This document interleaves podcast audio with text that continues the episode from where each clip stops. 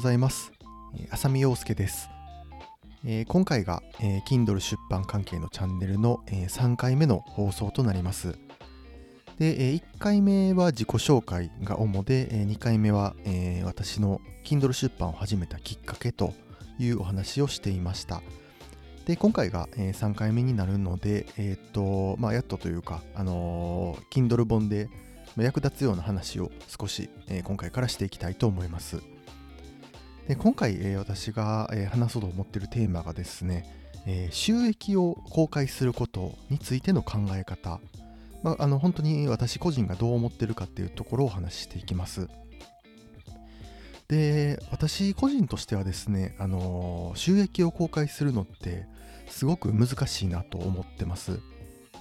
というのもあの私のそもそもの売り方がですね、えー、とやっぱりメインで売ってるのが筋トレの関係の本になります。で私は普段あのツイッターで情報発信をしていてで、えー、ツイッター見てくれた人が、えー、私の Kindle 本を読んでくれたらいいなというような動きで、活動しています。でやっぱりメインの話が筋トレになってくるのでツイッターでですねあんまり収益の話ばかりしてるとですねちょっとそのメインの筋トレの話を聞きたい人がちょっと去っていくんじゃないかっていうのをすごく恐れています。で例えばあの Kindle 本あの Kindle でどうやって収益を上げていくかっていうこと。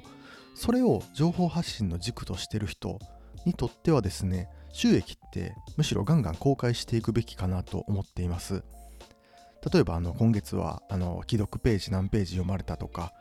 あの何万円収入が入ったとかそういったことってあの自分の実績になりますし、え、これだけ稼いでるんで私の言ってることって説得力ありますよということが分かってもらえるんですが一方で私のようにあの Kindle 本の出版 Kindle の本で、え稼ぎましょうっていうことがこれだけをメインにしていませんのでどうしてもその筋トレ目当てで私の情報を見てくれてる人が離れていかないようにちょっと収益公開っていうのは意図的にセーブしてるっていうところがあります。ですので逆に言うとですね、この今回のラジオっていうのがですね、えー、Kindle 出版に絞った話にしていこうと思ってます。で、このラジオではですね、えー、っと、Kindle 出版の話ばかりしていくので、えー、っと、逆に収益は公開していいのかなと思っています。なんでかっていうと聞いてくれてる人ってやっぱり Kindle 出版に興味のある方しかいないかなと思っているのでそういった方に向けて説得力を出すために、えー、積極的にあの私の、え、現在の実績とかえー、っとまあ Kindle 出版する上での裏側とかそういった、あのー、Twitter では話せないようなことを、えー、どんどん話していきたいと思います。でもういきなり具体的に言ってしまうとですね、えっと、直近で言うと2022年9月の、え、収益の、え、お話です。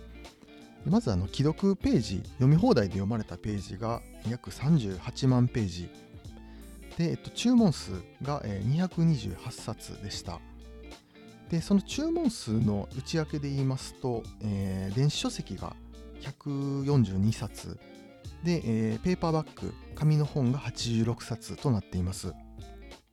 で、えー、収益全体でいうと、えー、2022年9月が、えー、約26万円となりましたでこの中にはですね、えっと、Kindle のオールスターボーナスっていうのも少し含まれていましてちょっと正直僕も基準があまり分かっていないんですがあのーなんか Amazon 側で、えー、っと一定の条件を満たした人にそのボーナスっていうのが入るみたいです。ただボーナスっていうのはそこまで多くなくて、えー、っと実績で言うと7000円ぐらいになってました。まあ、こんな感じで、えー、っと収益っていうのもちょっと今回多分初めてここまであの詳しく言ったんですがこれをもし Twitter で私が言ってしまうとちょっとなんやねんこいつみたいに多分なると思うんですよ。でこっから本当に正直な話なんですけど Twitter とかであの月何十万円稼いでます月何百万円稼いでますっていう人見たらちょっとうさんくさいなって思いません？あの私が特にそうだったんですけどやっぱり私も Kindle 出版始めた頃って最初1000円2000円とかの世界でもう1年以上やっていたのでそんな中で、あの何十万円稼いでますっていう人の発信見ると